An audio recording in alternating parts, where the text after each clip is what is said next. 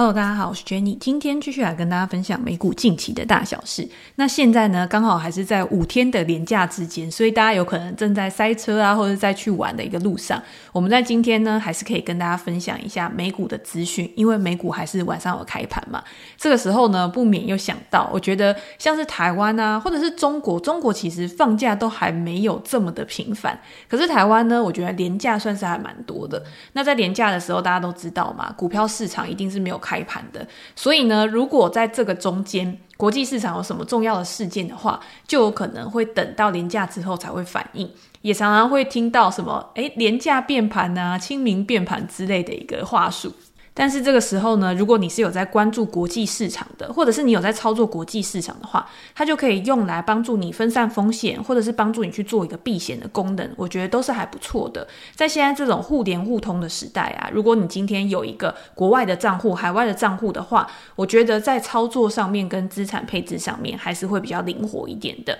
而且也可以更了解现在这个世界呢，正在发生什么样的事情。那上个礼拜我觉得算是对美股来说还蛮开心的一个礼拜，因为大家都知道嘛，美股在这段时间呢，它的表现是弱于其他的市场的，很多的各国股市都在创新高，甚至是我们最熟悉的台股。好了，我觉得台股在今年以来呢，一直都是最强的一个股市嘛。可是美股就是比较疲弱，我觉得在联总会它一直持续的紧缩。联准会因为要打击通膨，他也不可能去放话，或者是去放松他的一个口径嘛。他们的口径还蛮是一致的，就是为了要打压通膨，我们还是必须要维持升息紧缩的一个步调。所以呢，美股感觉就是被压抑。我们一直觉得说，到底什么时候才要有一个比较显著的一个突破？这个催化剂到底是在哪边？那在上个礼拜呢，我觉得算是走了一个比较趋势的行情。也就是说，如果你今天就算你是在上个礼拜去做这个股市的话，你还是可以赚到一个不错的波段。或短期的一个获利，那到底是什么样的事情去驱动美股的上涨？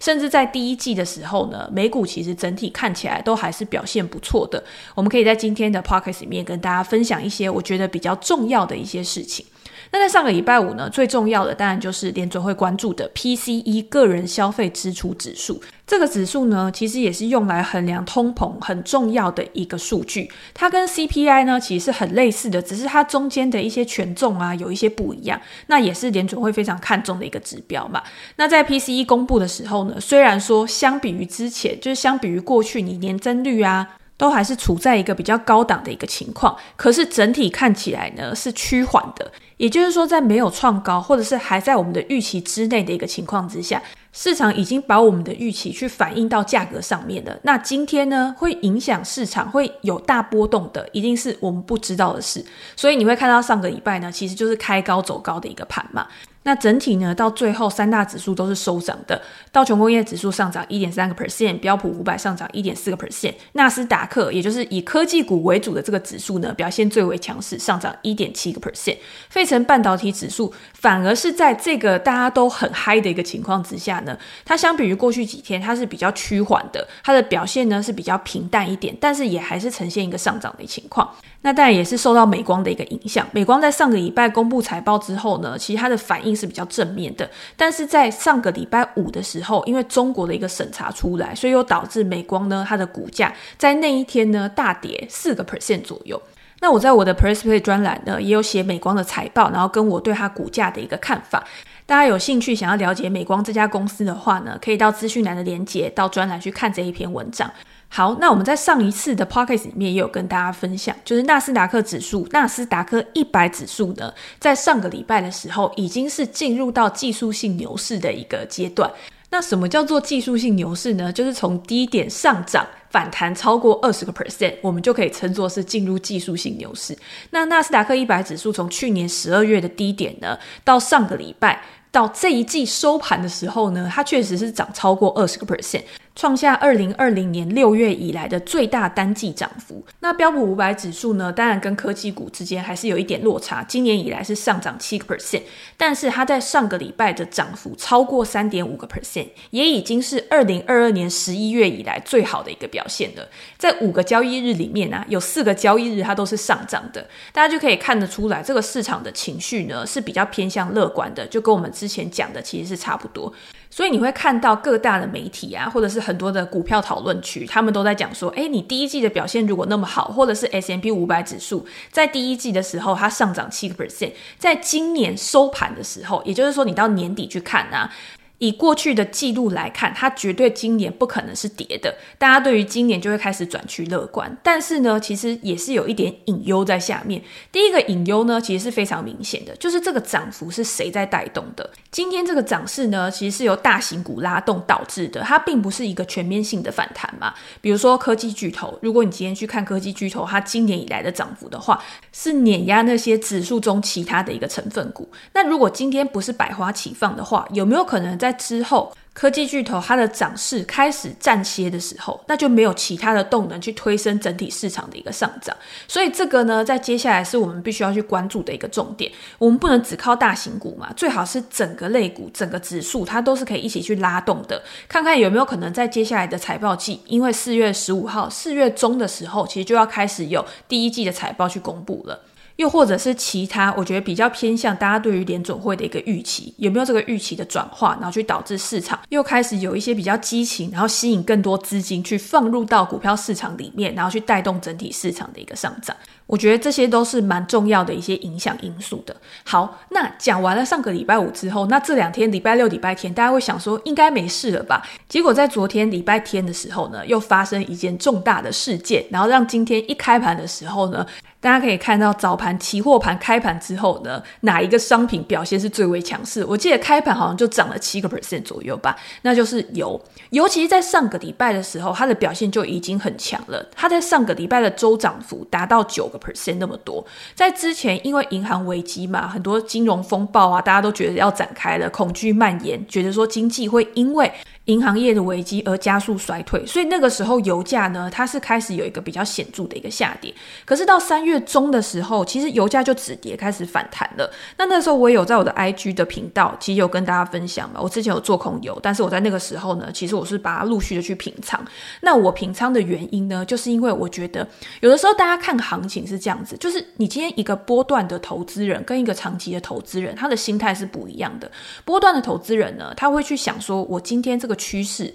我的短期的获利目标是多少？获利目标会是我出场的一个关键嘛？第二个就是它在趋势延续当中啊，它绝对不可能是一路到底的。任何不管是上涨或者是下跌都是一样，它在中间一定会有反弹的过程，或者是今天一定会有打底震荡的一个过程。那在这个中间，你要不要去等？这个时间也是你其中的一个成本。所以，如果你今天是做短线、做波段的时候，你一定要想说，在这个时间段呢，我今天不做这个商品，我有没有其他的商品可以把我的资金配置在更好的一个地方？所以，用这样子的思维去做的时候呢，你就知道为什么短线交易者或波段交易者他们的进出场，他们的频率是比较高的。再加上现在市场不确定性其实是非常多的，有任何的因素都有可能会去导致这种原物料的商品，它的波动是比之前还要大。所以我那个时候去把它平仓之后呢，我就想说，如果我今天有别的地方可以去做加码，或者是我有别的商品的选择，甚至是我觉得趋势未变的一个情况之下，它今天反弹到一个重要的关键点位的时候，我再去操作，其实都可以。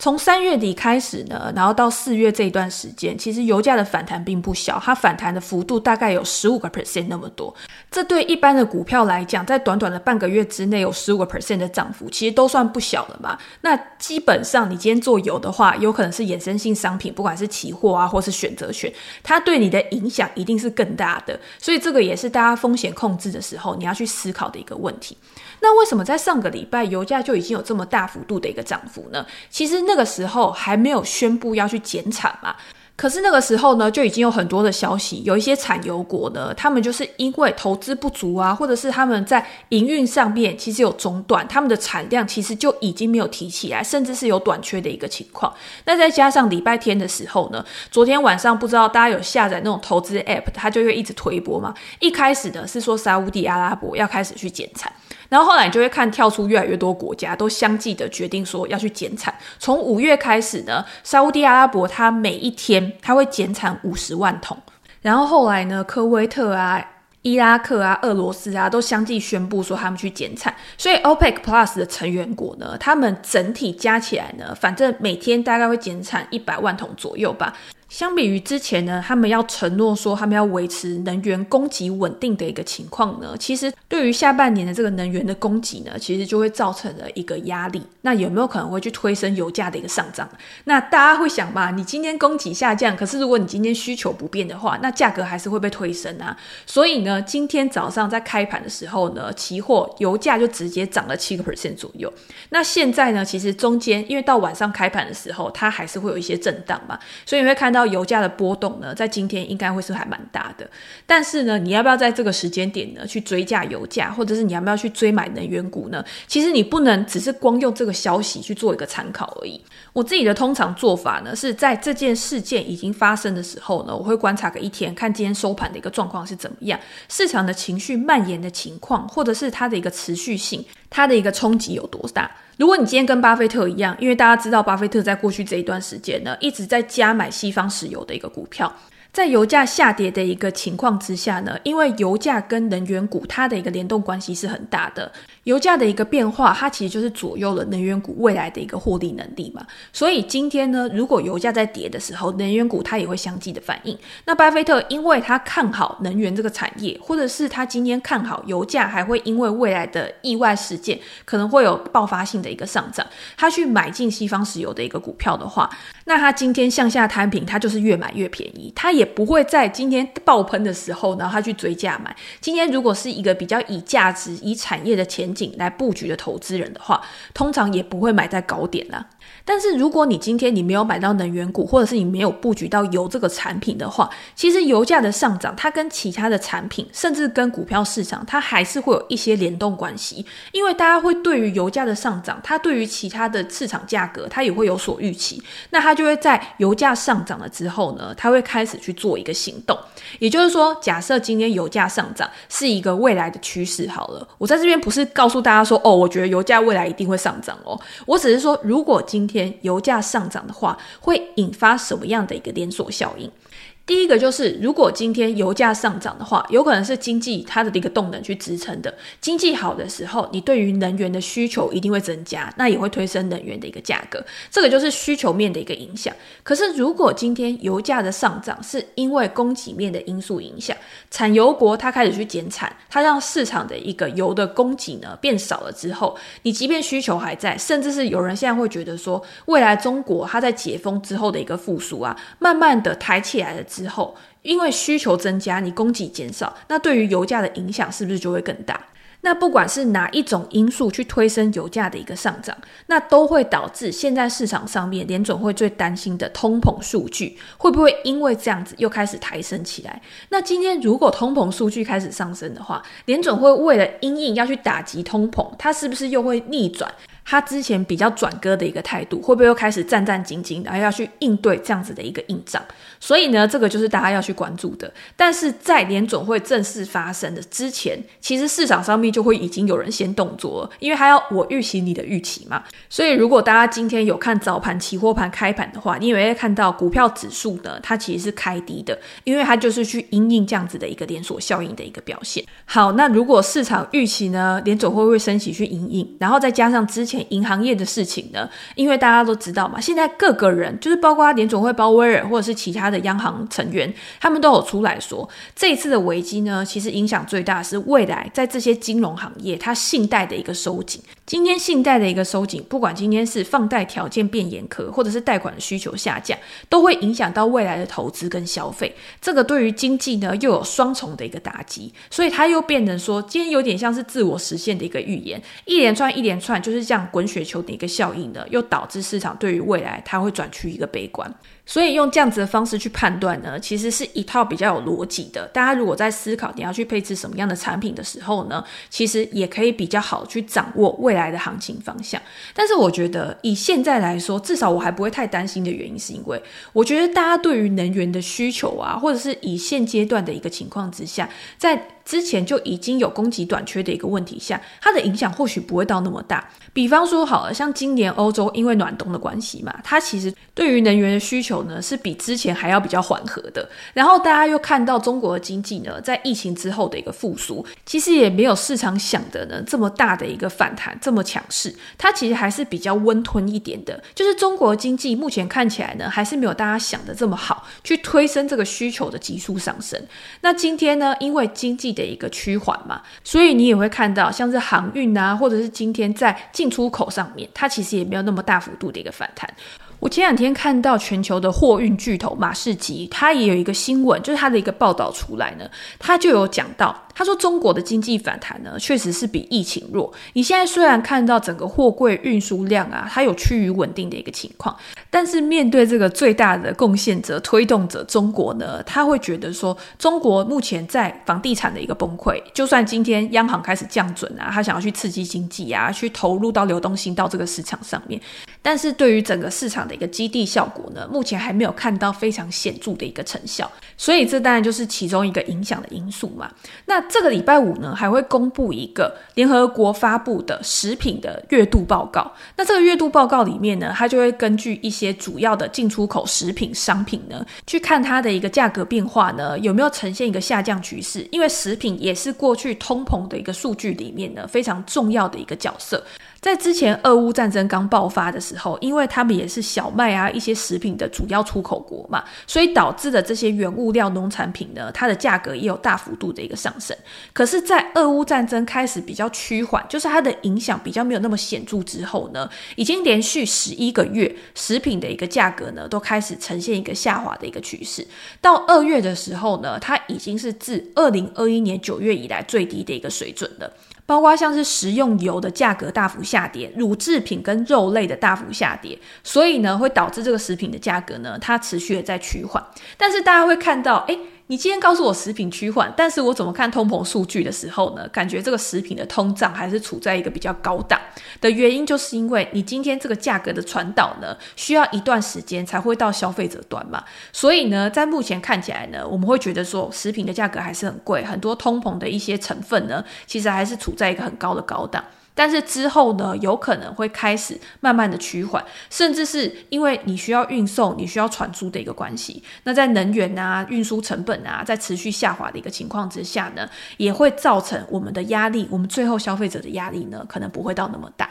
总之呢，我觉得这都还是有很多的未知数啦。今天我们只是提供一个资讯，告诉大家说有可能会发生什么样的事情。但是你会发现，就是说现在市场上面看多的跟看空的人呢，基本上是各自都有蛮大的一个支持阵营。也就是看多的人，他就还是会觉得说，哦，现在就是一个多头趋势；看空的人呢，就会认为说，现在应该还是会破底。你只要在这个中间去找到你自己的立场。然后你有你自己的原则去进出市场，这个虽然已经是老生常谈，但是我觉得还是会有很多人他搞不清楚他自己到底现在想要做什么。也会让在行情波动的时候啊，你不知道你到底是应该要买进还是要卖出。其实这东西很单纯嘛。你今天如果是看多，你觉得现在是一个多头趋势的话，在拉回的时候去做买进，其实就是一个最好的策略。因为你在多头的时候，即便你是去做追价的一个动作，除非是那种真的极端的大多头，你随便买随便赚的那一种，不然的话，其实追高都会有风险的。你今天在多头的时候，你还是要知道你自己的风控点在哪边，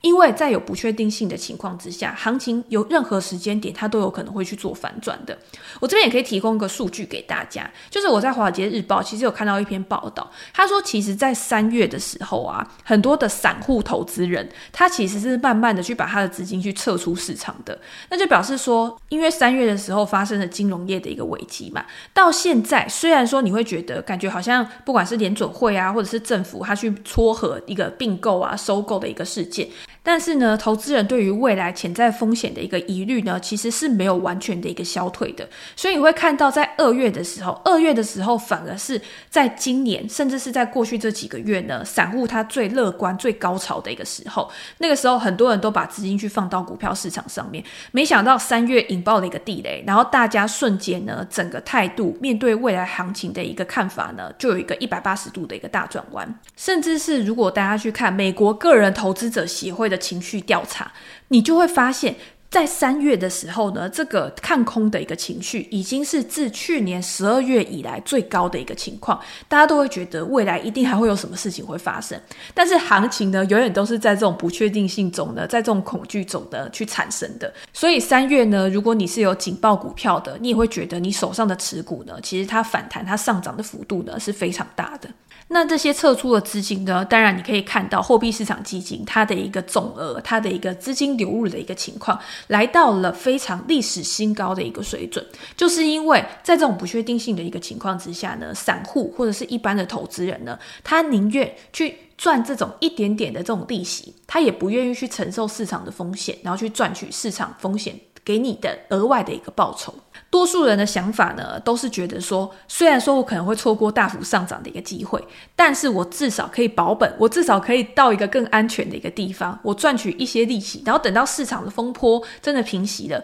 等到整个市场确定说已经反转了，已经没有问题了，我再把钱再丢进去。这在我们之前看行为经济学的书里面呢，其实也会常常看到这样的一个情况，就是在期望值，多数人都会觉得说，你要依据期望值，你要依据胜率，你要依据几率去。做你自己的一个操作，但是人在面对某一些事情的时候呢，你通常不是理性的，你会希望你选择现在对自己最有利，或者是让自己心情最舒服的一个方式去投资。但是这边也要提醒大家一件事情，就是真的会赚钱，或者是真的会让你有超额报酬的交易啊，通常都不会让你太舒服。大家听起来感觉好像很好笑，但是就我自己的经验呢，我觉得这个真的是，我觉得是金律，就是真的是市场上面永远不变的一个规则。好，我们最后可以讲一下特斯拉，因为特斯拉其实也是在这段时间啊，散户开始慢慢缩手的一个标的。大家可以看到，在第一季哦，就是在二零二三年第一季，特斯拉的涨幅呢，在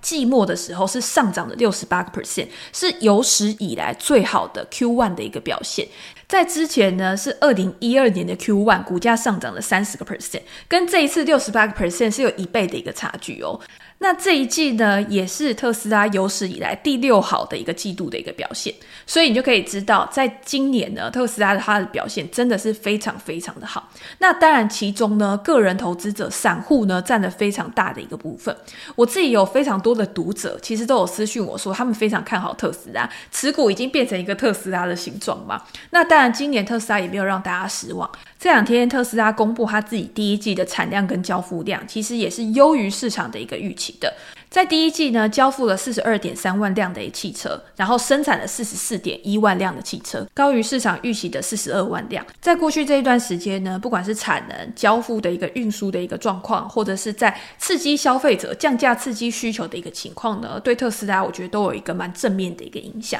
当然，大家就会觉得说，好，今天特斯拉缴出了一个优于预期的成绩单，那是不是还会再持续的一个上涨？这个通常是大家的一个逻辑嘛。可是，在过去这一段时间呢，反而散户对于特斯拉的股票是缩手的。在三月的时候呢，对于特斯拉的一个需求急剧的一个下降，我是说对于股票的一个需求，我觉得这也是情有可原。就是它在 Q1 有一个这么好的一个股价的表现了之后，大家通常都会觉得涨多就是会拉回嘛，所以适度的去做减码或者是获利了结，我觉得也是非常理所当然的一件事情。当然，它今天这个交付量呢，我觉得一定是有利于它的一个股价的。但是呢，我觉得特斯拉它在这一段时间呢，有可能在这个好的数据公布之后呢。在激励的时候，他就开始等待，或者是开始去整理他的一个筹码，然后等到财报公布的时候呢，看可不可以成为下一次行情的一个催化剂。所以我自己目前呢，其实我还是看好特斯拉的一个长期表现。但是确实在上涨了这么多之后，如果你今天是想要买入特斯拉的投资人，你现在完全是空手的一个状况。我还是老话一句，就是我觉得这种股票啊，这种大型股，就是至少就我来看，我觉得特斯拉现在虽然说它的一个营收啊、交付的成长都还是。处在一个非常高速的一个阶段，可是呢，在它一个量体这么大，在我心里面，它是被归类在这种稳健成长股的一个区块里面。我觉得它通常还是拉回的时候，会比你突破的时候去追高买风险还来得低，而且你也可以抱得比较久，你也可以抱得比较稳，比较心安。好，那今天呢，就先跟大家分享到这边，因为大家都还在过年假嘛，也希望大家剩下几天呢都可以玩得很开心，然后股票呢也可以一直持续的一个赚钱。如果大家有任何的问题，或者是想要聊的主题的话，也欢迎留言。给我评价，我们在之后的 podcast 可以再拿出来跟大家做一个分享。那今天就先这样喽，拜拜。